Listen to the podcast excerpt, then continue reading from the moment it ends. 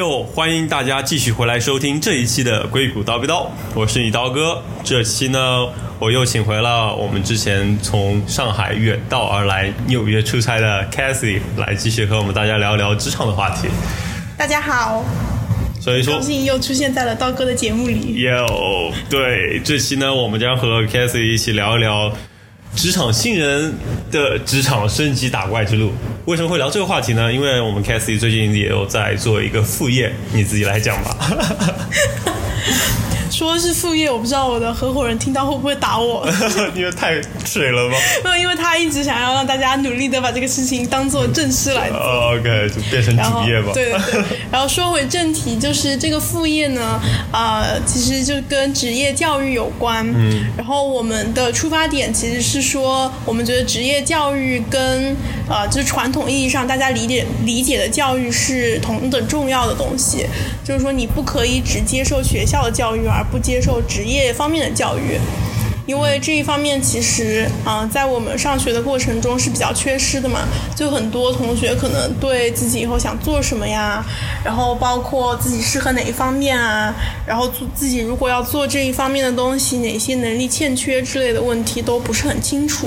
嗯，嗯，所以说以这个为出发点的话，就比较想做一个这样一件事情吧，就是帮助大家能够尽可能的在选择自己的第一份职业之前，掌握有效的信息，然后来做出一个更适合自己的选择。但做这个出发点，就是你们是因为你当初也有类似的困惑吗？对对，我当初其实困惑很大，然后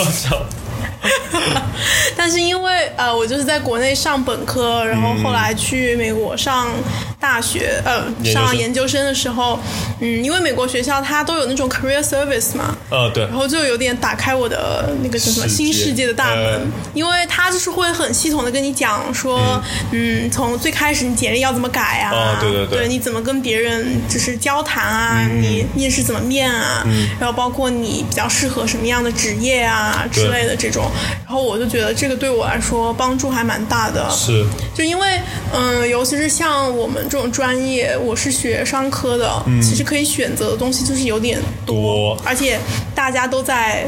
就反正盯着那么几个热门的行业，你就会觉得好像没有差别。但其实如果了解的话，这几个行业之间还是差的很大的。是。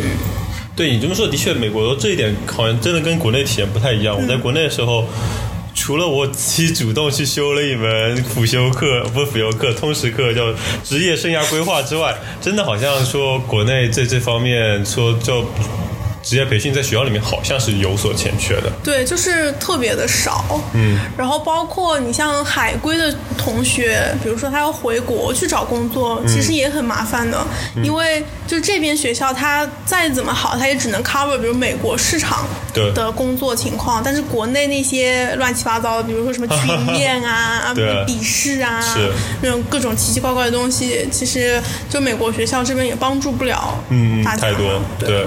而且我觉得从个人角度出发来讲，我觉得这个事情的确也很重要。你说说，如果问我一个话题，就是像两年前自己想说一些什么，的确，我觉得还有蛮多东西想说的，就觉得就比如说沟通的重要性啊，等等等等。我觉得如果早一点的时候有人跟我说，我觉得可能可以做的比现在更好。嗯，对。那你后悔？插播一下，你后悔现在的职业选择吗？哎呀，又是一个灵魂拷问。我觉得说后悔肯定是不会后悔的，当然也会毕竟赚这么多是吧？哎，还可以，还可以。对，但是的确，对，就觉得选这个职业肯定是不会太错了，因为走到这一步，的确像你说的，赚钱也不错，在美国也能找到一份工作，能体验这边工作的一种感觉，然后自己也不会讨厌嘛。嗯，当然，我对做呃编程这个事情，当然也没有非常大的热情。对，就不会像很多人就是钻研技术非常的专注，但是我觉得我也是还蛮喜欢这份这样一份工作，能在这个工作中找到我所喜欢的那一部分吧。那已经就很很很不，错了。是因为像做 IT 互联网，其实一个很大的概念。你就是说，光说很宽泛的讲，你也可以分为做手机端、前端、后端。其实我个人比较喜欢做产品，所以说其实我在做手机端，然后做一些 APP 这块相关的内容，就觉得还是非常吸引我的，因为我做的东西马上呃用户就能看到。方便透露是哪个 APP 吗？呃，国内的朋友们，如果你们能搜索到谷歌 APP 的话，你们可以尝试使用一下。当然，可能需要科学上网。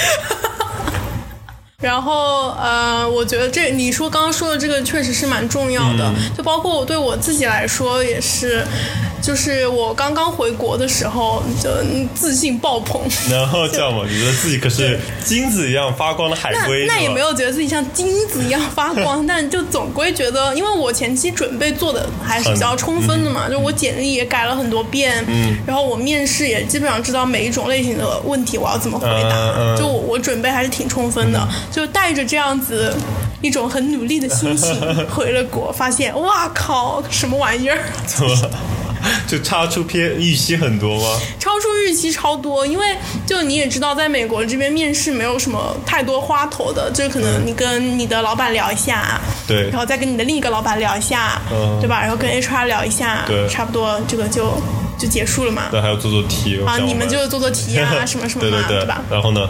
然后国内呢，就是各种奇怪。我以前就面过一个，嗯，某一个外资银行，嗯。然后他他的那个面试有一个环节叫 role play，就是角色扮演。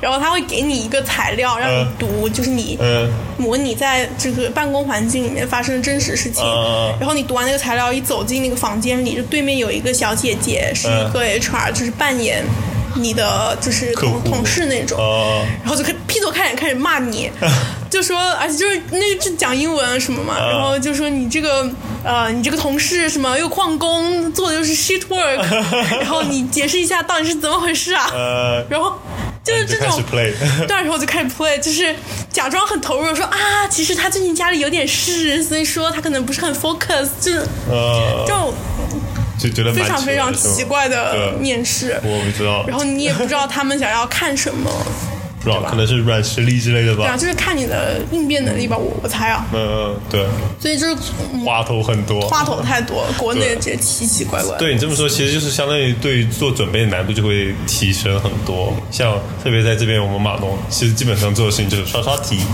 然后稍稍稍微练一下口才，然后不要紧张，然后就差不多了。那个这话头真的很多。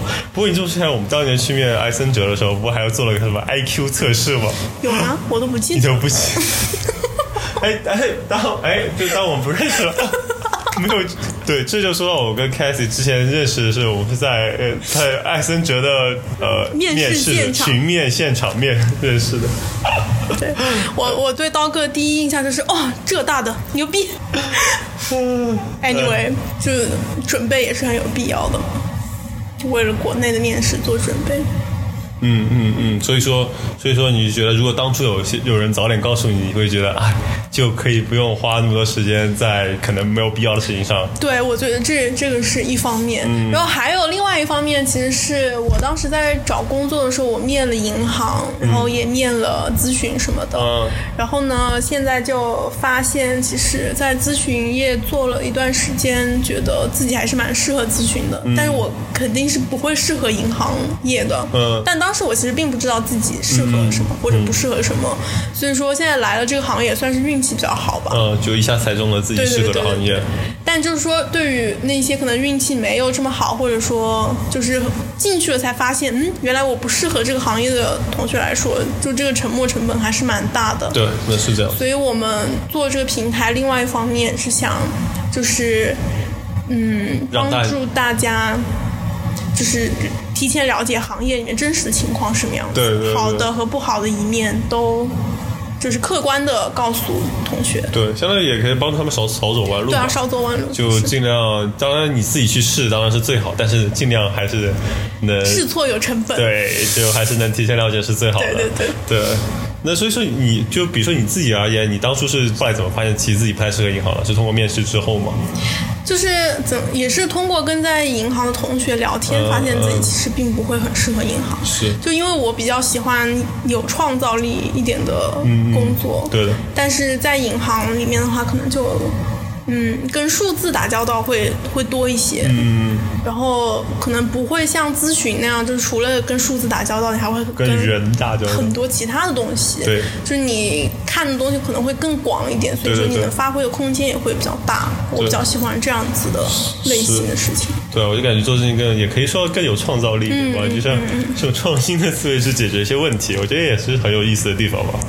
对啊，对啊。对啊，那所以说通过你们做的这个事情，你你们跟那个学生啊，就你们的学生们聊，他们面对的比较多的困惑都是什么？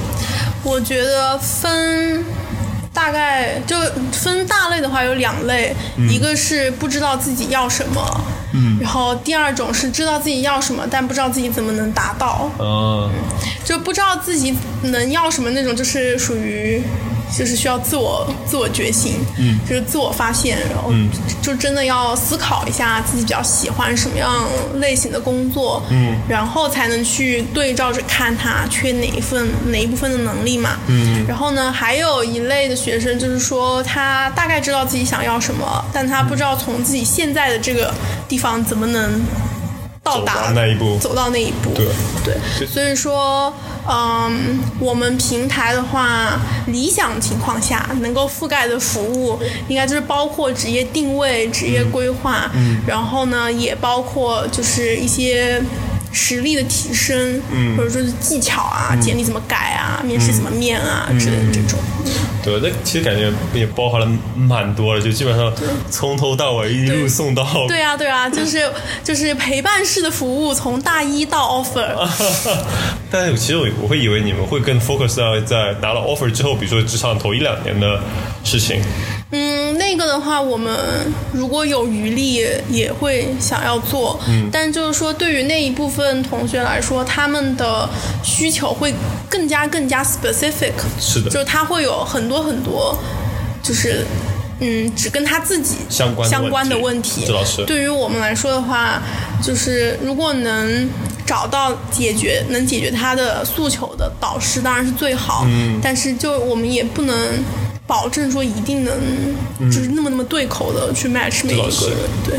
不过我觉得像比比如说，其实你像你们如果做完前面一套整套事情，能顺利拿 offer 进到公司，其实之后事情其实这么说起来也其实更靠自己。你自己其实进了公司之后有组了一个同事，然后你可能就可以跟他们去聊，或者是跟在公司里认识一些聊，问他们的感受和建议。我觉得的确会更。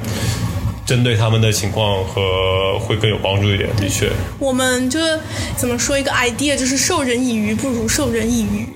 就如果你从大一到大四，你都就是嗯。认真思考自己想要什么，你也补足了自己不足的那部分那部分能力的话，就应该在拿到 offer 以后不会有那么那么大的挑战，就应该相对来说会好一些。嗯，是。这说到这个，也就想起之前我们跟我朋友聊那个在硅谷教编程的那位朋友，他就提到说，现在他认识的很多过来学编程的，他们很多就可能比如说大一、大二就已经开始做准备了，就已经为他以后的职业规划考虑很多，比如说想赶紧早点来学，这样可以找份好的实习，然后以后可能可以找份好的工作。对，就的确现在特别是在美国，感觉大家都准备的特别早。其实我觉得这是挺好一件事情，国内应该也想。跟上，对，我觉得这个特别特别重要。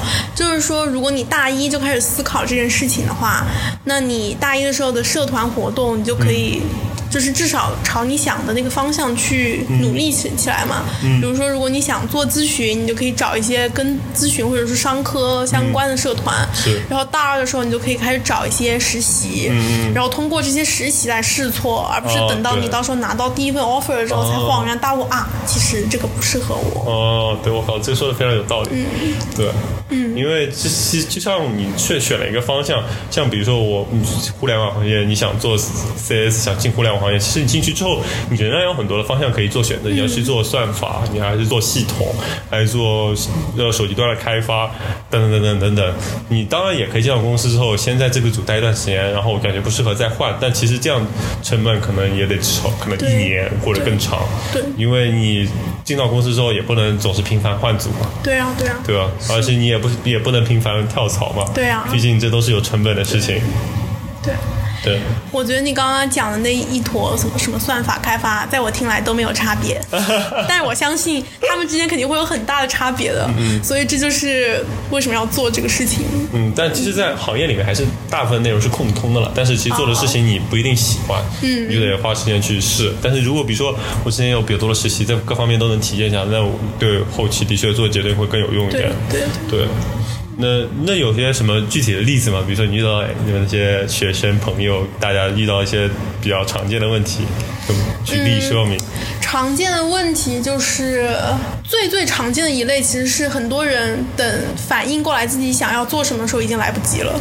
就是比如说有一个人大一到大三都在玩，嗯。然后等到大四的时候突然觉得啊，我要找一个高端的咨询工作，嗯嗯，但是他就如果什么实习也没有的话，哦就会比较难嘛。是的，是的，是的。然后还有另外一种情况呢，就是针对像你刚刚说的那种毕业了一两年，然后工作一两年的同学，有很多人会觉得自己入错了行。嗯，但这种情况的话，一般我们看下来，嗯、是因为当初选择了将就造成的。呃，就可能当时毕业拿 offer 的时候，觉得啊，大家都已经差不多找好工作了，嗯我还在这里就是漂泊，然后我是不是也应该就是管他呢手头的这个 offer 接了再说呗，嗯大不了我以后跳槽呗，对嗯吧？，结果就两但年过去了。对啊，两年过去了，发现自己在这个工作里面用的这些东西，并不能把它就是 transfer 到自己想做的新工作里面。然后呢，你也再也不是应届生那种一张白纸的状态的状态了。对，是这样。像我之前也有认识学长，他一一开始也是在其他行业工作，但他一直想做咨询，但是花了两年时间，最后才真的决定去回到咨询自己喜欢的工作上。但到最后进到公司，也只能给他折算成半年的工作经验，就其实稍稍有点走了弯路。对对对，当然不过每个人情况都不一样。对，我觉得这种情况是，就是如果你嗯毕业之后能选择那一份工作，就是通过之前试错啊什么，你的规划也好，是你喜欢的那一份，当然是最好。对但如果说就是没有那么 lucky，你选了一个没有那么喜欢的工作，也要好好先把它做起来，然后再看怎么能就是换到自己比较喜欢的行业。嗯，对，因为就是永远不算晚嘛，那个那个怎么 怎么说的来着？对。就栽一棵树到最好的时候是十年前，其次是现在。嗯，所以就早点考虑这样的问题是比较合适啊。，没错。对，就像我们像像就说我们行业的话，其实很多人也都是，比如说在大学里的确错过了这个时间啊，发现其实学 CS 挺好的，然后他们做的选择就是像。来了美国转专业就转 CS，这样他相当于是有一个年半的缓冲期，他可以再重新 pick up 这种 CS 的知识，然后可以再找一份 CS 的工作。虽然说相对来说他们的成功率会比科班出身的要少一些，但是这的确这也是一条可行的路吧？对啊？而且还有刚才我之前提到，很多人也为了能找到一份好工作，就提前刷题、提前找实习。其实这都是比较有用的办法。对，反正就是提前规划是最最重要的，然后不要将就，是吧？然后不要将就。然后其实我们想做的事情就是帮助大家完成这个规划的旅程，因为就很，比如说你在，嗯、因为事事不随人愿嘛，对吧？就你一开始可能觉得这个比较好。然后你试一下这个，发现嗯，其实我好像并没有那么适合，或者我也不是很喜欢，那要怎么调整？然后包括每个方面要怎么去弥补自己的不足，嗯，这个也是我们想做的事情。对。那你们有有什么具体的案例吗？就你们怎么做了，帮助了大家之类的，或者有没有什么比较好的反馈？大多数情况都是很多人，他可能就比如说之前有一个小妹妹，嗯，她想要进美妆行业，嗯，然后呢，但她又不知道美妆行业里面有些什么东西，嗯然后我们就是帮她找了一个欧莱雅的导师，嗯，然后给他讲说这些就是美妆大概里面分哪哪几种类型的工作，嗯。然后那你学的这个专业的话，你可能会比较适合其中的这两种，哦。那你觉得你比较感兴趣哪一种呢？嗯。然后这个时候同学就会问说，哎，那这两个工作平时都在做什么？嗯，然后这个老师就会继续讲说啊，这个工作平时是在干嘛干嘛，那个是在干嘛干嘛。然后就这样子的话，其实已经是有比较充足的信息了嘛。对然后同学事后给我们的反馈就是，他觉得已经脱离了那种像一个白纸 是一样的状态，就他比较清楚的知道自己适合什么。嗯。然后导师也告诉了他，如果你想要拿到这个呃岗位的 offer，你要怎么样去做准备？嗯嗯，那他就可以有一个比较明确的方向开始。对，其的确，我觉得这种事情真的是非常有用的。就不必说他们这种情况，像我，比如说我知道自己想想要什么东西，想去哪个行业啊，但是其其实，比如说我刚毕业也会面对这样的问题，就我应该去大公司还是小公司，这样其实也会更 specific。但其实对这种情况下，我也是一点都不知道。虽然说我就是这个行业的人，但是对公司情况真是不太清楚。可能我能想象一些大公司和小公司之间的差别，比如说大公司可能相对做的工作不太重要，但是可能学习机会比较多，然后小小公司是则相反，的确也是这样。但其实有更多的事情是我真的是进到这个行业之后才会知道的。就比如说我之前的公司，我就经历了各种各样的事情，就比如说上市、裁员，然后各种就非常 drama 的事情，真的是你不在这个行业里面待过之后，你是不知道的。对，所以说有个行业人能跟你讲一讲，或者说就不同对不同的公司或者不同的行业，就是行业里面不同公司的人能跟你讲一讲，你会你对可能这个行业会更有好的理解。就像我现在是，其实我是先去了一家小公司，再去了一家大公司。其实我有点想是，其实自己能先去大公司，再去小公司可能会更合适，因为我自己考虑到是可以先到大公司先提升自己。然后再到小公司发挥自己的能量，因为我自身体验就是先去小公司，就是有一种赶鸭子上架，就没有太多时间去学习，更多时间是把这个东西做完，好 ship，把这个东西做完 ship，然后就其实提升自己的那个时间都得靠自己在课外完成，但在大公司的话可能会有更多系统的学习，其实我觉得对职业发展可能会更好一点，对。我觉得讲的很好，应该大家掏出小本本 记下来。然后就顺着你刚刚讲的那个，我们其实，在导师这一面的话，也是想，就是那些真正想要分享的人，才是我们想要寻找的导师。嗯，就比如说像你这样。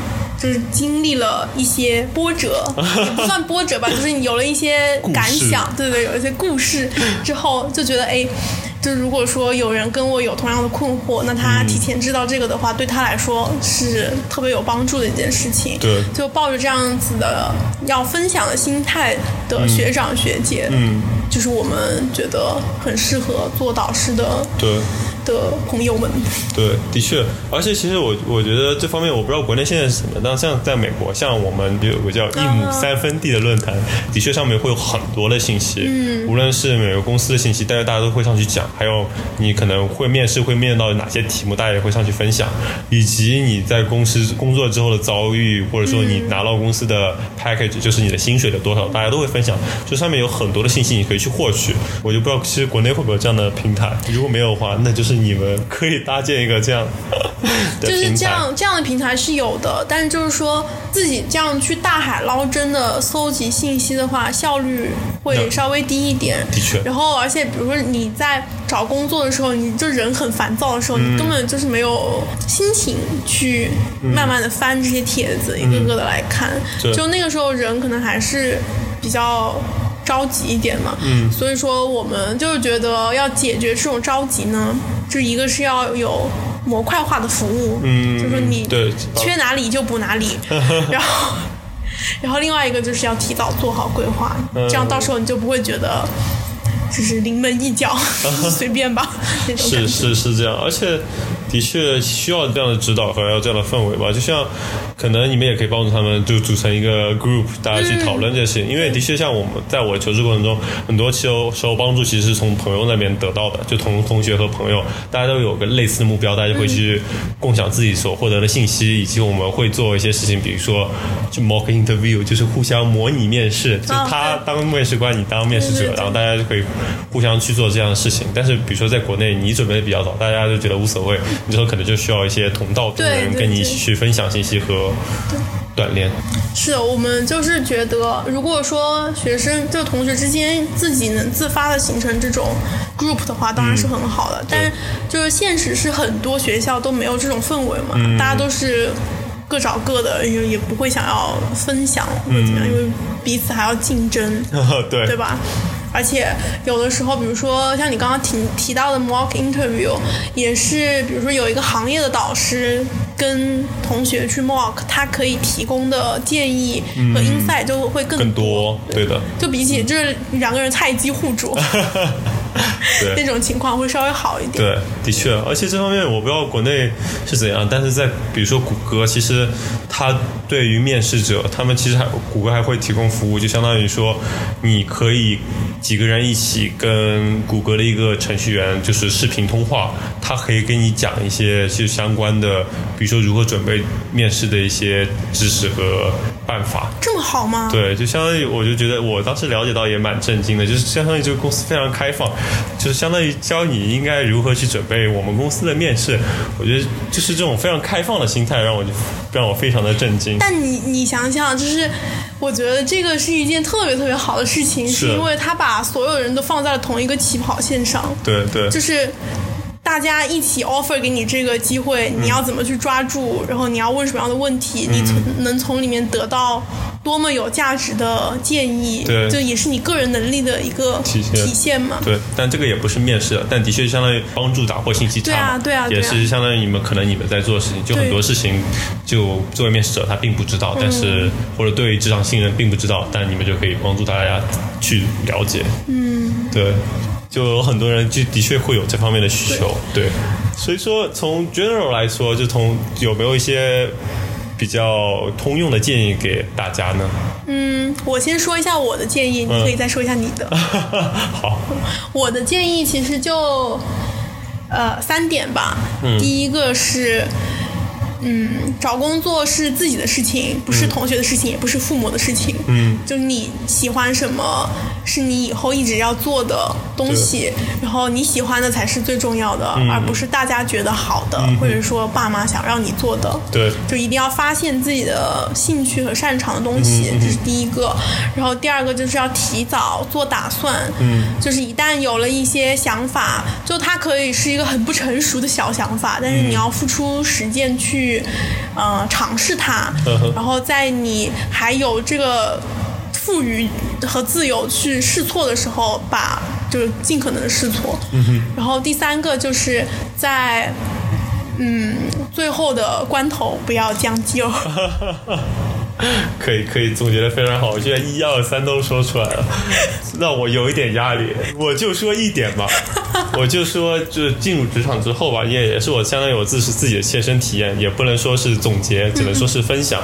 就这一点，我觉得就是沟通非常的重要，这也是在互联网行业，比如说中国人可能相比于印度人来说欠缺的一点吧。的确，虽然他们是英语算是母语之一，他们比本来在表达上就会比我们好一些，但是我觉得我我感受到就是在。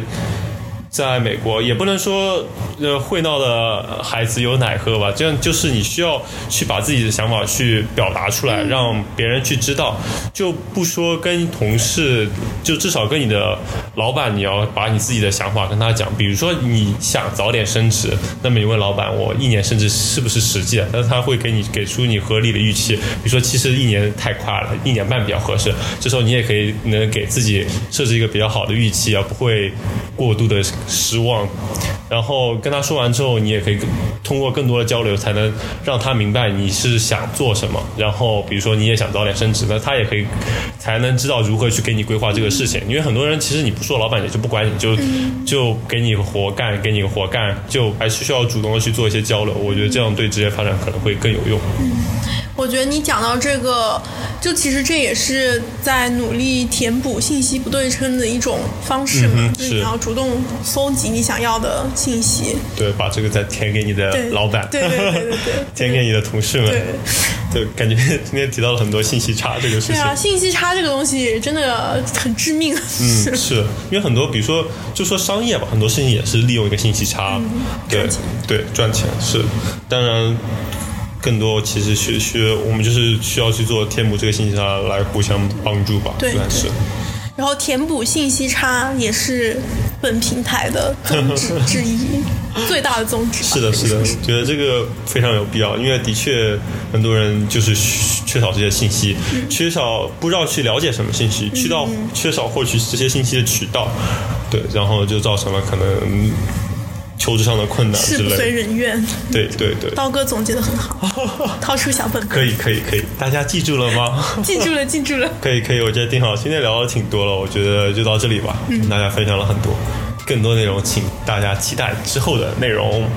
就先这样吧，跟大家说再见吧，拜拜。拜拜。